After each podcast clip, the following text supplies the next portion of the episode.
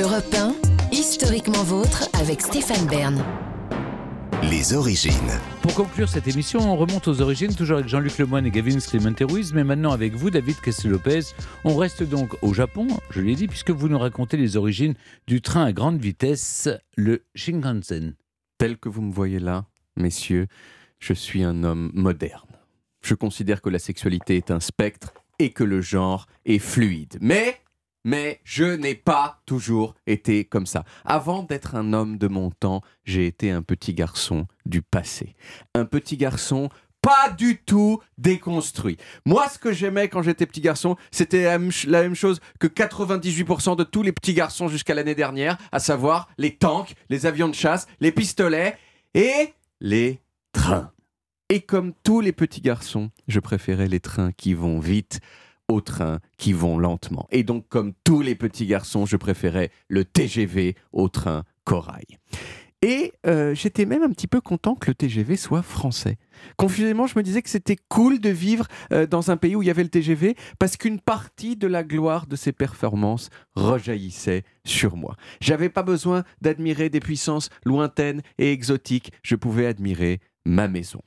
Mais à cette époque de la fin des années 80, du début des années 90, je ne connaissais pas encore l'existence de l'équivalent japonais du TGV, dont il est même abusif de dire qu'il est l'équivalent japonais du TGV, puisque c'est plutôt le TGV qui en est l'équivalent français, le Shinkansen, le premier train à grande vitesse de l'histoire de l'humanité. Le Shinkansen, il a été inauguré en 1964, soit plus de 15 ans avant le TGV. Le Japon, en 1964, c'était un miracle sous forme de pays. En 1945, quand même moins de 20 ans euh, avant, le pays, il était détruit euh, sous tutelle des États-Unis par terre. Mais en 1968, c'était devenu la deuxième puissance économique du monde derrière les États-Unis, justement. Et 1964, dans toute cette marche euh, à la gloire, ça a été une année charnière. Le Japon est entré dans l'OCDE, il a organisé pour la première fois en Asie les Jeux Olympiques et le Shinkansen a été inauguré le 1er octobre. Comme souvent d'ailleurs, ce qui a motivé euh, les Japonais euh, à sortir le Shinkansen cette année-là, c'est précisément les Jeux Olympiques, parce que vous savez, quand on euh, organise les Jeux Olympiques, tout le monde vous regarde, et les Japonais, ils voulaient qu'on regarde leur beau train en se disant, waouh, comment ils sont trop forts en train, les Japonais. Le Shinkansen, il pouvait aller à 210 km/h et relier Tokyo à Osaka en 4 heures au lieu de 6h30 avant. Alors tout le monde était content au moment de l'inauguration, sauf, sauf le père du Shinkansen, un monsieur qui s'appelait Hideo Shima, qui n'était même pas présent à l'inauguration. Pourquoi? Eh bien parce qu'il avait tellement dépassé le budget initial prévu pour la construction du Shinkansen qu'il a été forcé de démissionner. Et bon, c'est vrai que les, budgets de travaux publics euh, souvent ils explosent, euh, mais là euh, ça, avait quand même beaucoup explosé. C'est-à-dire que le budget de départ c'était 195 milliards de yens et finalement ça a coûté 380 milliards de yens, presque deux fois plus. Ideo, il avait notamment sous-estimé le coût de construction des tunnels et puisque le Japon euh, s'est accidenté. Donc il a fallu trouer une quantité incroyable de montagnes pour faire passer le train.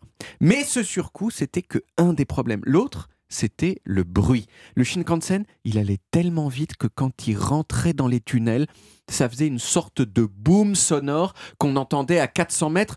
Et pas seulement euh, un boom, ça faisait des ondes de choc qui cassaient des vitres dans les maisons des alentours. Alors au départ, ils ont trouvé une solution un peu de fortune. Ils ont réduit euh, la vitesse du train dans les tunnels à 90 km/h. Mais euh, bon, ça, ça réglait le problème. Mais, c'est quoi euh, l'intérêt d'avoir le train le plus rapide du monde si on doit le faire rouler à la vitesse d'un train normal dans les 67 tunnels qu'il y a entre Tokyo et Osaka hein? Eh ben, ça sert à que dalle. Mais finalement, dans les années 90, il y a un monsieur qui a trouvé la solution. Il s'appelait Eiji Nakatsu. Il était ingénieur, mais c'était aussi un fan d'ornithologie. Et pour adapter la forme du Shinkansen dans la perspective de régler le problème du bruit dans les tunnels, il a eu l'idée d'imiter le martin pêcheur. Vous connaissez cet oiseau formidable qui arrive à plonger dans l'eau en douceur sans provoquer de remous grâce à son super long nez effilé. Eh bah, il a pris ce design de la nature, il l'a appliqué au Shinkansen. Et ça, super bien marché puisque ça a permis de réduire le bruit d'entrée dans les tunnels en dessous de 70 décibels, ce qui était le niveau réglementaire dans les zones résidentielles.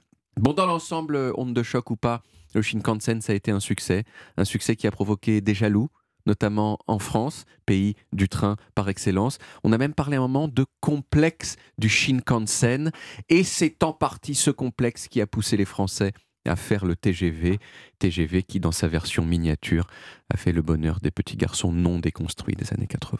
Merci beaucoup David. On retrouve les origines en podcast sur toutes les applis audio et en vidéo sur YouTube de Dailymotion et sur le site europe1.fr. Vous pouvez également retrouver toutes nos émissions.